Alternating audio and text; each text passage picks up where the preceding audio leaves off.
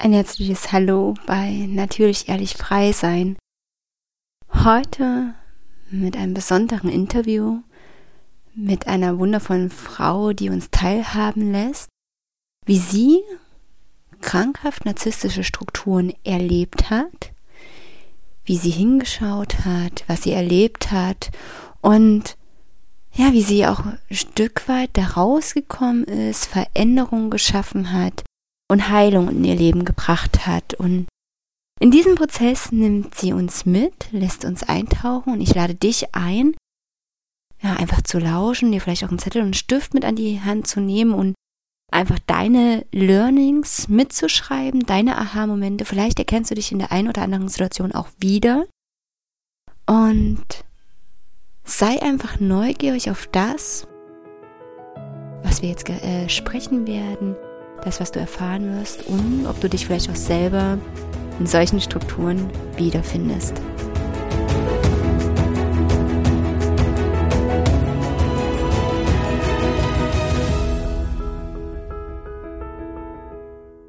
Dass Liebe um einer selbst willen gegeben werden sollte, dann haben wir es eigentlich geschafft. Ne? Aber ich glaube, in jeder Kindheit passiert das, dass jedes Kind sich abspeichert, ah, ich muss das und das tun, dann sagt Mama Danke. Wenn ich die Spülmaschine ausräume, oh, dann freut die sich, ja, dann mache ich es doch. Und ja, so geht schon los. Liebe, äh, also Anerkennung gegenüber äh, Leistung. Ne? Also immer nur, wenn ich was leiste, werde ich geliebt. Was mir zum Beispiel sehr gut geholfen hat, war so eine Affirmation, die hatte ich damals in meiner Wohnung überall mir aufgeklebt. Ich rette nur noch mich selbst. Habe ich auch mit Lippenstift an den Spiegel geschrieben, um mich wirklich daran zu erinnern, okay, verdammt nochmal, jetzt bin ich dran und nicht alle anderen in meinem Leben. Ja? Und diese Affirmation hat mir also sehr viel Stärke zu mir gebracht. Ja, genau. Und das ist auch so ein bisschen das, ähm, ich nenne es immer den Klebstoff, ne, warum man den toxischen Partner nicht loslassen kann. Das ist ganz wichtig, dass man genau schaut, was ist deiner Kindheit passiert und was ist der Klebstoff deiner jetzt eben, dass du alle retten möchtest? Ne? Und dann darf man dazu eine kraftvolle Affirmation gestalten oder neue Glaubenssätze gestalten und diese dann nach und nach umzuprogrammieren und neu in dein Leben zu bringen. Ne? Das löst dann, dann auch wieder diesen Klebstoff an den toxischen Partner. Mhm. Ja, absolut. Also du hast eben so von diesen Schritten gesprochen, wenn man sich trennt, wie man es vorbereiten kann und so weiter. Wenn Frau alleine ist, ist das ja noch relativ einfach machbar jetzt. Aber wie ist es, wenn Kinder im Spiel sind? Ne? Also das, was ich erlebe, ist wirklich in, in den Bekleidungen, wie viele Frauen Probleme haben mit dem Jugendamt, mit irgendwelchen Verfahrensbeiständen, Gerichten und so weiter. Kann ich auch eine Geschichte davon erzählen, weil einfach die Aufklärung über narzisstische Strukturen nicht vorhanden ist. Die ist einfach nicht vorhanden. Sie verstehen nicht, was da für ein Missbrauch stattfindet.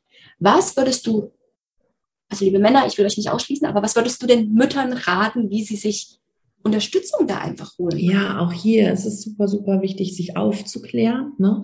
dass man gute Bücher liest ne? über, über äh, Kinder mit narzisstischen Partnern und dass man auch Podcasts hört, weil es gibt da viele Dinge zu beachten. Also einmal auf diesen, auf der Ebene der Ämter, sage ich mal, ist es wichtig, dass man niemals das Wort Narzisst erwähnt, niemals toxisch. Denn du bist keine Psychologin. Und ganz oft macht das Jugendamt, Rechtsanwälte, Gerichte sofort zu, wenn du sagst, ja, ich bin aber in einen narzisstischen Partner geraten und der schadet meinen Kindern. Auch wenn das alles stimmt, ist es was, wo die sofort sagen, okay, ne, die meint jetzt hier Diagnosen zu stellen. Ne, das darf man niemals sagen. Ich sage immer, schau dir im Internet unterm ICD-10-Code an, welche Charaktereigenschaften ein Narzisst mitbringt. Und dann setz dich dahin und sag, meine Ehe war total kompliziert der äh, Vater hat die Kinder sehr vernachlässigt. Ähm, wir mussten viele Dinge tun, die, die er ähm, immer unbedingt wollte. Und ähm, er hat sich nicht um die Kinder gekümmert. Die Kinder haben kaum eine Verbindung zu ihm. Ähm, er hat äh, dann ein paar Beispiele, wie er die Kinder auch abwertet oder links liegen lässt oder versetzt und wie er sie belügt. Ne? All, all solche Dinge, wie unempathisch er ist. Ne? Das einfach erzählen. Und ein geschulter Person, also geschultes Personal, sagt dann so, oh, das, das, das, das, das, das ist doch da, wie ich das mal gehört habe. Das könnte ja, dann fängt der nämlich an, wie Psychologe zu werden, aber innerlich. Und dann merkt er ganz anders, ah, okay. Dann ist es total wichtig, dass die Mutter sich immer wohlwollend zeigt. Wenn der, wenn die merken an den Ämtern, die will dem Vater die Kinder wegnehmen, dann machen die auch zu. Das läuft dann immer gegen die Mutter. Ne? Also immer sagen, ich bin daran interessiert, dass dann ein Wechsel stattfindet, dass die den Vater auch regelmäßig sehen dürfen, nur ein bisschen unter meinen Bedingungen, ja, oder ein bisschen abgespeckter. Ich denke, wir können es tatsächlich den Vätern die Kinder nicht entziehen. Aber wenn wir dann das schaffen, alle 14 Tage, ne, die Wochenenden, dann haben wir 25 Tage im Monat die Kinder. Und da prägen wir die auch. Und da holen wir, ich weiß es selber aus eigener Erfahrung, meine Kinder sind auch sonntagsabends wiedergekommen und wir brauchten bis Dienstags, Mittwochs, bis die wieder normal waren. Aber das schaffe ich doch dann. Das hole ich ja wieder auf. Ne? Das, das, das ist dann meine Aufgabe als Mutter. Und es ist auch wichtig, weil die Kinder wollen ja geliebt werden, gerade von dem Partner, der nicht mehr bei ihnen wohnt. Da sind sie sich der Liebe ja nicht so sicher wie jetzt vielleicht bei der Mama, wo sie tagtäglich sind.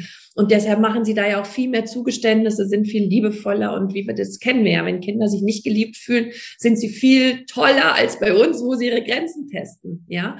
Aber weil sie sich geliebt fühlen, können sie das ja auch machen. Das ist immer ein großes Kompliment. Also niemals da die Hände beim Kopf zusammenschlagen und sagen, ja, Papa, hast du viel lieber, weil da bist du viel braver. Nein. Ja.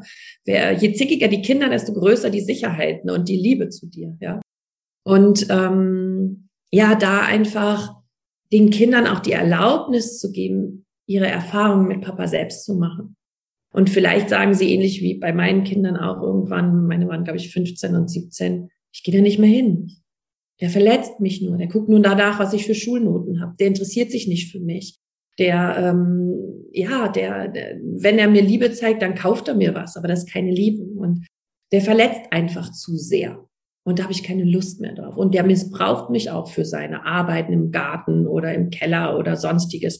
Und immer es Besuch da, wenn wir kommen. Und wir haben ihn gebeten, ne? wir sind doch dein Besuch alle 14 Tage an dem Wochenende. Und er wollte sich aber nicht komplett mit denen alleine beschäftigen, hat immer Leute eingeladen mit Kindern, die dann mit den Kindern spielen und er sich mit den Erwachsenen unterhalten können. Das merken Kinder. Und das ist wichtig. Es ist wichtig als Mutter, dass man den Kindern nicht den Vater entzieht, sondern dass die Kinder diese Erfahrung machen. Und dann höre ich so viele Mütter, die sagen, das ist so schmerzvoll für die Kinder und das möchte ich denen nicht zumuten. Aber ganz ehrlich, das Leben ist schmerzvoll. Es gehört immer, es gibt Auf und Abs, es tut da weh und es gehört dazu. Und es ist auch eine gewisse Vorbereitung vom Leben. Und wir können nicht sie vor allem bewahren. Und ich finde es halt wichtig, dass sie diese Erfahrung machen. Vielleicht brauchen sie die auch gerade, um sich wieder in ihrem Leben daraus weiterentwickeln zu können. Ich glaube ja immer, dass wir nicht durch Zufall in die Familien reinkommen, sondern dass wir die aussuchen, weil das Leben einen großen Plan mit uns hat. Und ich hatte einen narzisstischen Vater, ich hatte ähm, narzisstische Partner und in diesen Jahren, und das waren fast die ersten 40 Jahre meines Lebens, habe ich mich nur übers Außen bewerten lassen, hatte keinen Zugang zu mir selbst, zu meinen Gefühlen und ähm, ja, habe mich angepasst, ne, war auch mega empathisch, habe für alle gesorgt, aber nicht für mich. Und diesen Shift habe ich eben nur durch diese Familie, durch meine Ursprungsfamilie, wo das gesät wurde und dann eben durch meine Partner ähm, verändern, machen können, also ein Shift machen können und meine äh, Lebensprägungen transformieren können. Und deswegen glaube ich, dass das alles einen größeren Plan hat und da auch als Mutter zu sagen, okay, ich gebe dir einfach alles, was du brauchst. Und, aber ich erlaube dir auch deine Erfahrungen selbst mh, hm, zu machen. Ja. Also das ist immer so ganz wichtig für die Ämter. Jetzt im Alltag ist es natürlich auch mega schwer, weil ehrlicherweise äh, ich hatte nie Lust, meinem Partner zu begegnen. Am liebsten hätte ich gesagt, setz dich irgendwo ins Flugzeug und ich hole dich am Flughafen wieder selbst ab. Aber nein, er stand natürlich alle, alle naslang hier vor der Tür. Dann gibt es ja auch ganz äh, übergriffige Dinge wie, oh, das Kind hat eine Vier geschrieben, ja, ich entziehe dir jetzt die Kinder, weil äh, du kriegst das ja nicht hin, ja. Und ähm, oder diese ganzen Bevormundungen, Bestimmungen, diese Reibereien und warum macht der das? Das macht er, weil er narzisstische Zufuhr braucht. Ne? Der äh, Narzisst fühlt sich innerlich leer und er benutzt sehr, sehr gerne seine Ex-Partner oder die Mutter seiner Kinder, um sich Reibung zu holen, um Diskussion und Streit vom Zaun zu brechen und du ihm dann durch dein Verhalten, durch Rechtfertigung, durch Kämpfe, durch Diskussion deine Energie gibst. Deshalb sage ich immer ganz oft, wenn abends spät irgendwelche WhatsApps kommen oder Telefonate, wo es um die Kinder gehen soll, dann ist der Narzisst in Not. Er ist einsam, er leidet, er fühlt sich unwertig und dann schreibt er dir, um von dir Energie zu bekommen, um zu sagen, du bist der letzte Abschaum und dann fühle ich mich schon wieder ein bisschen besser. Ne? Das ist das, was in ihm losgeht. Und von daher lies es, aber geh schlafen. Antworte niemals sofort darauf, auf solche Nachrichten. Versuche auch nicht ans Telefon zu gehen. Versuche generell sämtliche Absprachen schriftlich zu machen. Meines Erachtens am besten über E-Mail, weil das nicht ständig aufploppt. Ne? WhatsApp ploppt ständig auf. E-Mails kann ich abfragen. Da habe ich die Chance, irgendwo zu sitzen oder er hat schon wieder geschrieben, was will er jetzt? Und schon ist der Abend durch, egal mit welchen Freunden ich zusammensitze. Direkt nach der Trennungsphase kann die Kindsübergabe oder sollte sie, sollte niemals in den heimischen Wohnungen äh, erfolgen. Macht es bitte auf irgendwelchen Parkplätzen im Supermarkt, an den Kirchen oder was weiß ich wo.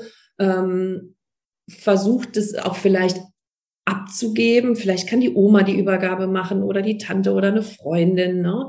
dass die Kinder, die überleben das. Das ist für die nicht schlimm, aber dass du zumindest in den ersten drei bis sechs Monaten nicht nicht ähm, deinem Ex-Partner begegnest. So, jetzt haben wir gerade kurz eine Pause gemacht, weil meine Tochter gerade bei mir war. Und wir haben auch gerade kurz darüber gesprochen, wie authentisch das einfach ist. Ja, weil für mich gehören Kinder einfach dazu. Und ich liebe es tatsächlich auch, diese Lebendigkeit damit äh, zu haben und auch auf meine Tochter zu achten und ihr zu erklären, was einfach gerade da ist. Und das passt nämlich wiederum dazu, dass ich meiner Tochter zum Beispiel auch ganz, ganz viel erkläre, wie Beziehungen stattfinden, wie vielleicht auch Krankheiten schon da sind, ja, damit sie einfach die Komplexität, die auch eine narzisstische Störung mit sich bringt, verstehen kann. Meine Tochter ist jetzt gerade fünf geworden, aber ich möchte ihr im Prinzip mitgeben, wie ich sagen, ja, bestimmte Dinge einfach mitgeben, dass sie es besser verstehen kann, besser einordnen kann, dass sie ihren Gefühlen vertrauen kann, ja. Also sie zum Beispiel ist weggerannt und hat zu ihm gesagt, ich will dich nie wieder sehen, du haust mich, du tust mir nicht gut, ja, so ist.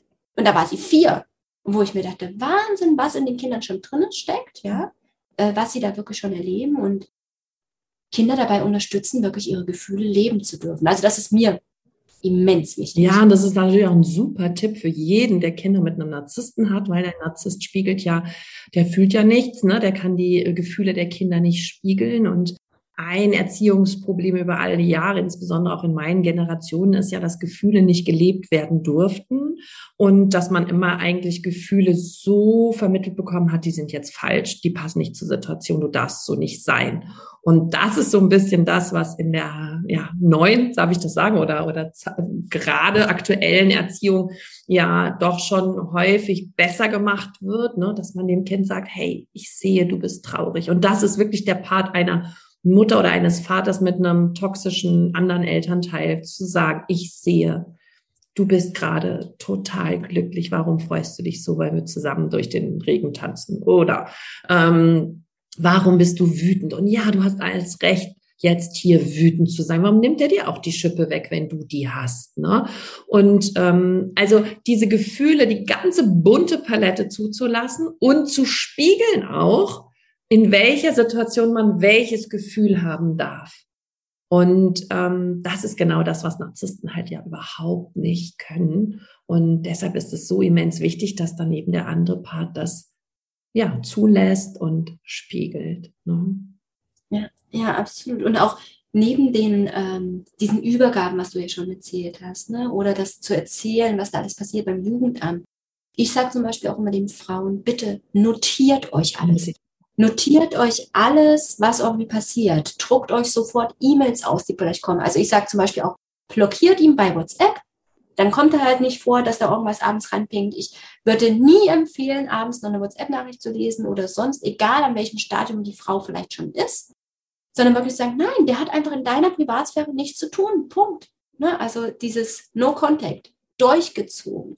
Ich zum Beispiel habe auch Anzeigen gemacht Übergriffigkeit, häusliche Gewalt. Und glaub mir, ne, das hat so viel Mut gebraucht und so viel Stärke. Das können viele noch nicht, aber ich empfehle es immer, wenn es wirklich dazu kommt, auch die Polizei einzuschalten, weil dann sieht auch ein Jugendamt, dann sieht ein Richter, boah, da passiert ja doch ein bisschen mehr. Ja, und immer versuchen, Lügen da nicht im Raum stehen zu lassen, sondern wirklich zu sagen, nein, ich sehe das anders, ich habe eine andere Wahrnehmung dazu gehabt und sehr gerne erzähle ich sie auch. Ja, und das gebe ich zum Beispiel den Frauen noch gerne mit, ähm, gerade wenn sie Kinder mit toxischen Partnern hatten oder haben. Ja, unbedingt. Ja, ne? Und es ist auch am Anfang zum Beispiel auch sehr, sehr hilfreich, wenn man jemanden hat, der die E-Mails liest, ne? damit man ja. eben nicht immer wieder in dieses toxische Gefühl zurückkommt. Ne? Wenn man da irgendwie einen Bruder hat oder eine Freundin hat, ne, die einfach nur sagt, okay, ja, der hat geschrieben und er möchte jetzt wissen, ob er am Wochenende um 12 Uhr die Kinder holt. Ne? Das ist eigentlich die einzige Aussage, die aus so einer E-Mail häufig interessiert. Und dann ist aber ein Riesentheater, weil du das und das da und da gemacht hast und weil du nicht richtig sorgen kannst und bla bla bla. Und dann sind tausend Verletzungen und Vorwürfe und, und Abwertungen drin, ne, wo man sich dann wieder ja, äh, geneigt fühlt, sich zu rechtfertigen, das klarzustellen, die Lügen rauszunehmen, ne, die Verdrehung rauszunehmen, Projektion, Schuldumkehr, das ist ja alles immer in E-Mails drin.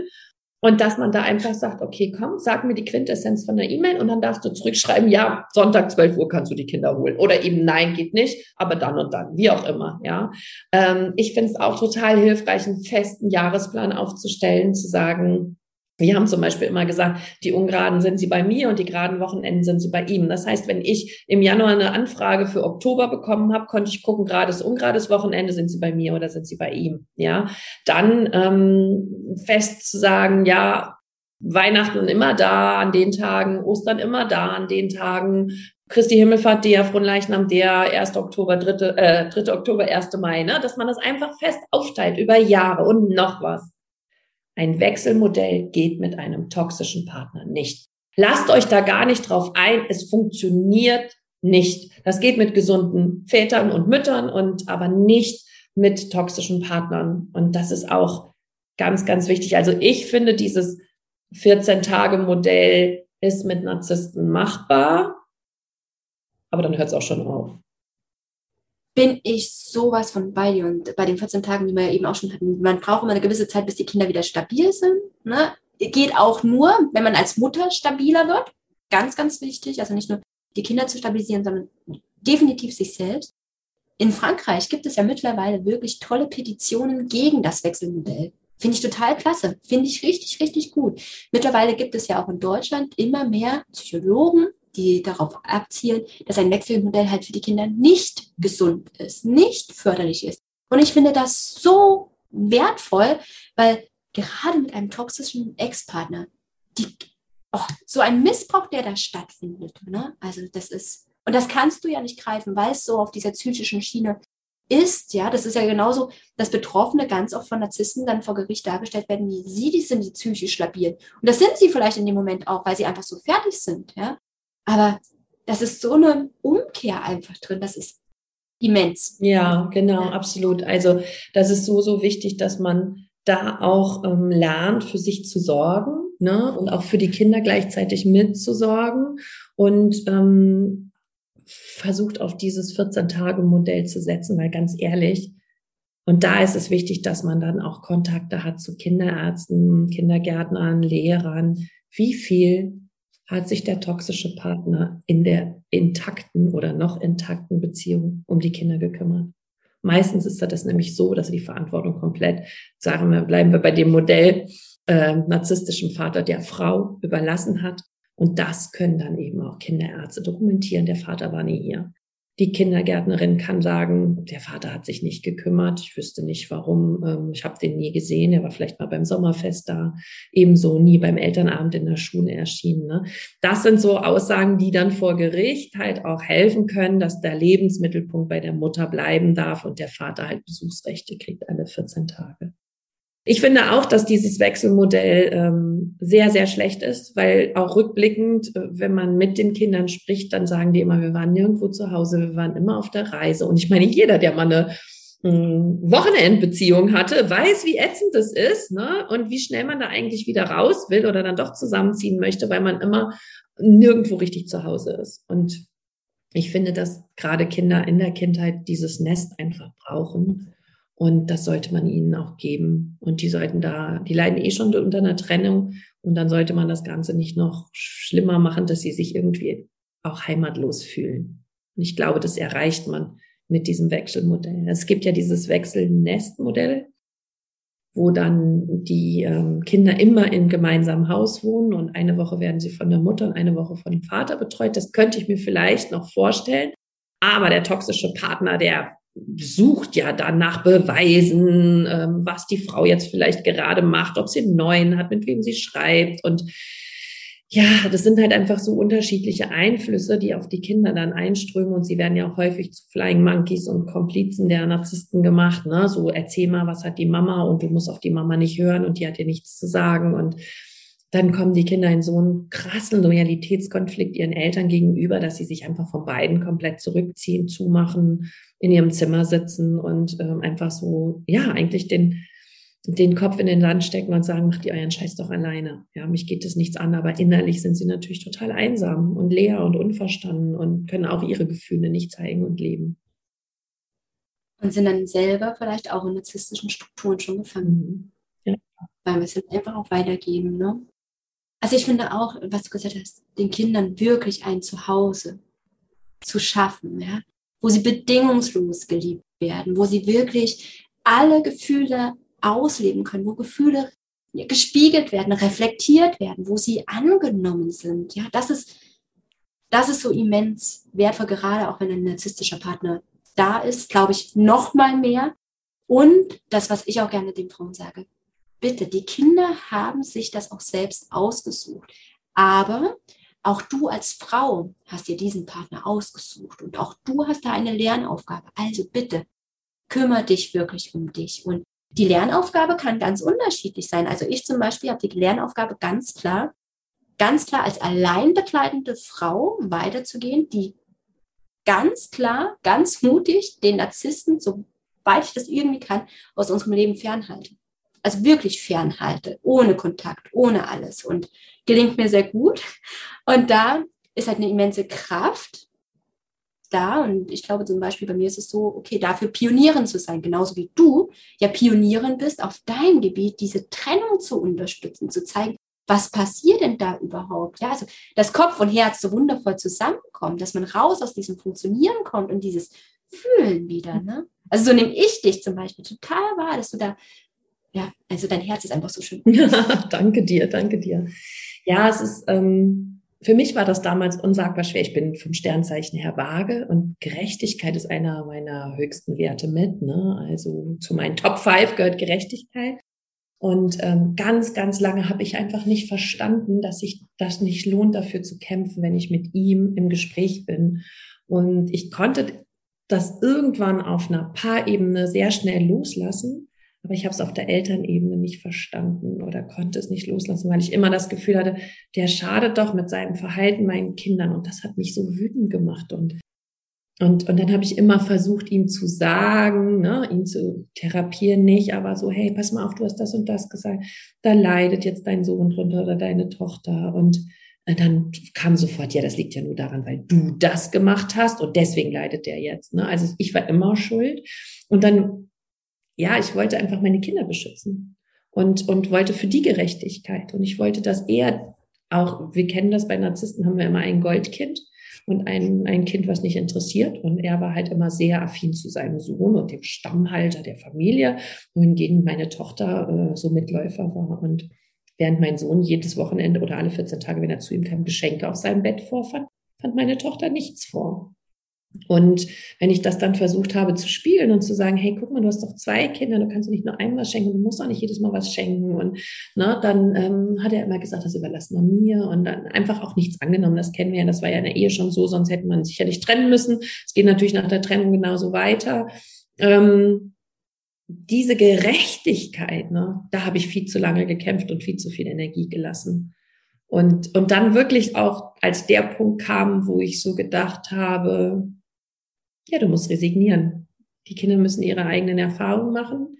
Ich kann auf seiner Ebene nichts erreichen, dass er sein Verhalten verändert, wohlwollend den Kindern gegenüber, gleichberechtigt und gerecht und das dann loszulassen und auch den Schmerz bei meiner Tochter oftmals zu sehen und, und sie zu trösten, das war schon eine heftige Lernaufgabe.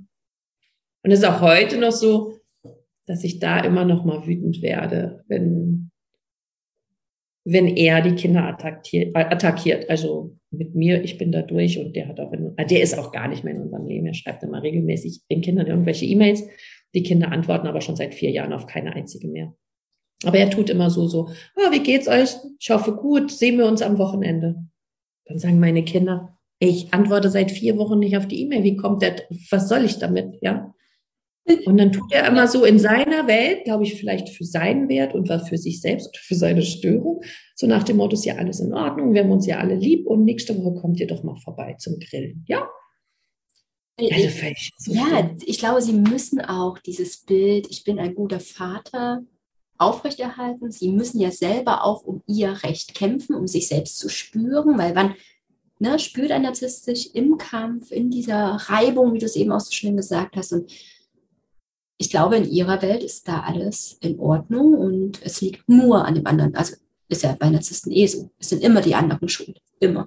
Ja, und ich weiß auch, dass mein Ex-Mann sich nachher sagt, ich habe alles getan. Ich habe ja. jeden Monat meinen Kindern eine E-Mail geschrieben und eine Einladung geschrieben. Wenn die da nicht gekommen sind, dann, ähm, dann weiß ich, dann weiß ich es auch nicht. Ja. Ist bei uns genau dasselbe. Ist bei uns genau dasselbe. Also ich wette, dass er ähm, alles aufhebt, alles dokumentiert, um dann später mal zu meiner Tochter zu sagen, guck mal, ich habe doch alles gemacht, deine Mutti wollte es ja nicht. Ja, obwohl ja. alle im Umfeld das ja mitbekommen. Und bei uns da gibt es noch zwei andere Frauen mit noch zwei anderen Kindern und so. Ja, also es ist so komplex und immer wieder dasselbe. Und ich denke mir, ja, okay, wenn du dieses Kartenhaus aufrechthalten kannst, großartig. Ich weiß aber, dass ich mit meiner Tochter einfach anders lebe. Punkt. Ne? Und ja, wird. Geht die Tochter zu ihrem Vater? Nein. Also da ist es wirklich Zeit, August letzten Jahres, wo sie ihn wirklich so angeschrien hat, habe ich gesagt, ich gehe jetzt raus da. Wir sind bei Gericht, ne? wir machen den ganzen, ähm, also den ganzen Weg mit. Wir hatten auch schon begleiteten Umgang und so weiter. Und ich weiß mittlerweile so viel, wo es auch wirklich um Anzeigen geht, um ähm, häusliche Gewalt und so weiter, wo auch von seiner neuen Frau die Tochter aussagt und so. Also wirklich, da ist so viel da, was auch beweisbar ist wo ich einfach sage, das lasse ich mir nicht mehr gefallen. Und ich gehe halt wirklich den Weg noch mehr in die Aufklärung nach außen, noch mehr zu zeigen, was passiert da überhaupt. Auch sowas zu machen, wie mit den Jugendämtern zu sprechen, mit Gerichten zu sprechen, mit Abgeordneten zu sprechen, mit der Familienministerin zu sprechen, um zu zeigen, dass passiert. Ich bin im stetigen Kontakt mit der Presse. Ich schreibe jetzt das Buch. Also da ist wirklich ganz viel da, wo ich sage, das, was ich erfahren habe, hat mich dazu gebracht, nach vorne zu gehen. Ja, ja also wirklich zu sagen, auch für andere Frauen aufzustehen, die einfach gar keine Kraft haben oder noch nicht, zu sagen, ja, okay, aber ich gehe diese neuen Wege und er braucht es. es. Ja, es braucht da einfach mehr Menschen, die das unterstützen. Unbedingt, ja. Und es ist so, so wichtig, eben auch bei diesen Ämtern aufzuklären. Ja. Und ich habe es ja auch versucht, zusammen mit einer Staatsanwältin, ne, dass wir einfach mal eine Fortbildung zusammen machen für die Rechtsanwälte, für die Richter. Ähm, aber das hat nicht wirklich funktioniert und ähm, jetzt können wir uns mal überlegen, woran das wohl liegt. Ja, natürlich. Weil wir wissen ja halt auch, dass wir narzisstische Persönlichkeiten sehr häufig in ähm, sehr hohen Berufsgruppen eben halt auch da sicherlich bei Rechtsanwälten und Richtern finden. Ne? Und wenn der eine sich vielleicht wiederfindet, ne, dann wird man eben nicht eingeladen zu solchen Vorträgen oder zu so Fortbildungen. Also wir machen das wirklich so, dass wir halt auch auf die Verbände für Alleinerziehende zugehen, um da noch was zu verändern. Ich meine, die Federrechtsbewegung ist auch sehr stark, ne? Die ist aber in so einem krassen Kampf bei uns in Thüringen drinne und da möchte ich halt einfach auch darauf achten, dass ich nicht in diesen Kampf reinkomme, nicht in diese Kampfesenergie, sondern wirklich einfach fühle, ist das jetzt der nächste Schritt? Kann ich da wirklich mit einem guten Gefühl aus mir heraus weitergehen oder gebe ich, egal welchem Narzissten, meine Energie? Also so gehe ich da Schritt für Schritt weiter und das empfehle ich auch jeder Frau immer zu prüfen. Gehst du jetzt gegen den Narzissten vor, dann wirst du verlieren oder gehst du für etwas weiter? Ne? Mhm, genau. Ja. Ja, ein total schöner Ansatz. Super. Mhm.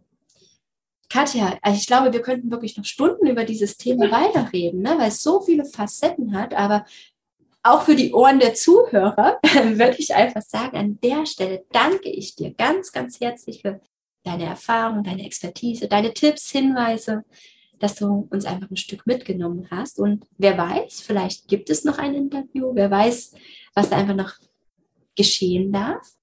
Und wie gesagt, wir verlinken auch alles, was du so anbietest, was du einfach in die Welt trägst, weil ich, wie ich schon gesagt habe, diese Aufklärung so immens wichtig finde.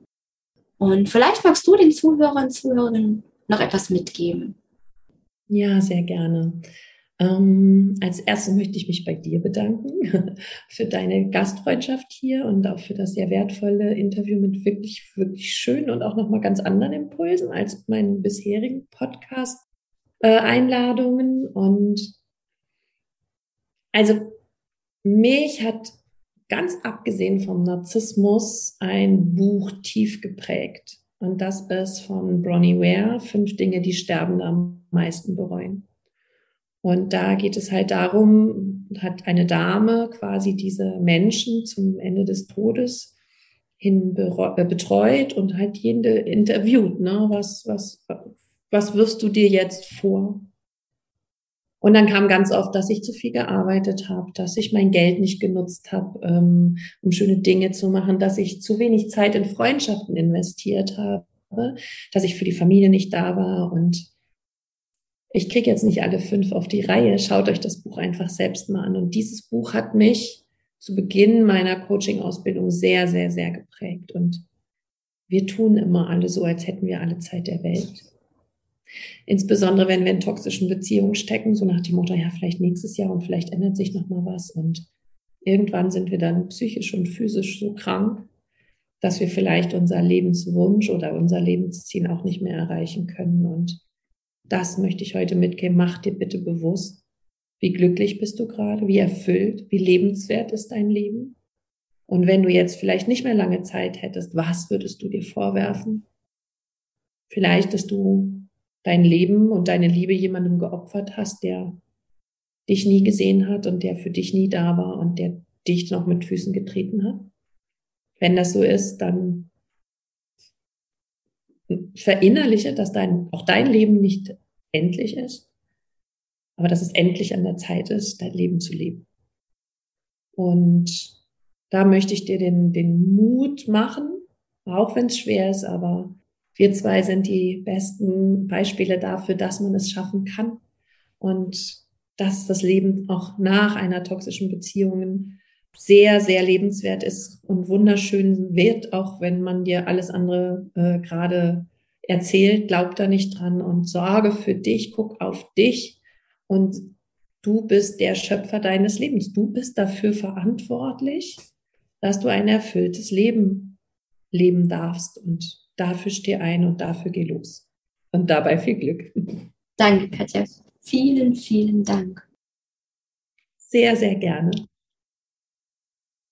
Ich hoffe, du konntest in dieser Folge wirklich einiges für dich mitnehmen. Vielleicht befindest du dich selber auch gerade in so einer Beziehung, egal ob mit deinem Partner, Geschäftspartner, Eltern, Freunden, wo auch immer diese Strukturen kommen ja immer wieder auf uns zu, wenn wir sie in uns nicht geheilt und angesehen haben. Vielleicht magst du auch deine Learnings mit uns teilen. Kannst du direkt hier in den Kommentaren schreiben. Ich lade dich auch herzlich ein, in die regelmäßigen Austauschgruppen zu kommen. Die Termine findest du auch in den Shownotes und auf meiner Homepage, so dass du ja einfach noch tiefer in die Themen eintauchen kannst. Und ich hoffe, dass wir uns auch jetzt auf einem anderen Weg nochmal begegnen und du dein Leben noch freier leben kannst. Konntest du aus der heutigen Folge einiges für dich mitnehmen? Hast du dich vielleicht auch wiedererkannt? Ich möchte dir gerne noch näher begegnen und plane deshalb gerade ein Retreat für Alleinbegleitende und zwar mit Kind, denn ich weiß selber, wie herausfordernd es ist, mit sich selbst zu arbeiten, an sich zu arbeiten, vielleicht auch zu einem Retreat zu fahren. Ja, wenn einfach auch ein Kind da ist und wir allein begleitend sind. Und deshalb sind Kinder herzlich willkommen. Und alles weitere erfährst du unten in den Show Notes. Da gibt es eine Landingpage zu dem Retreat. Da findest du alle weiteren Informationen. Trag dich gerne auch auf die Warteliste ein. Und ich freue mich darauf, dir und deinem Kind dann begegnen zu dürfen. Thank you.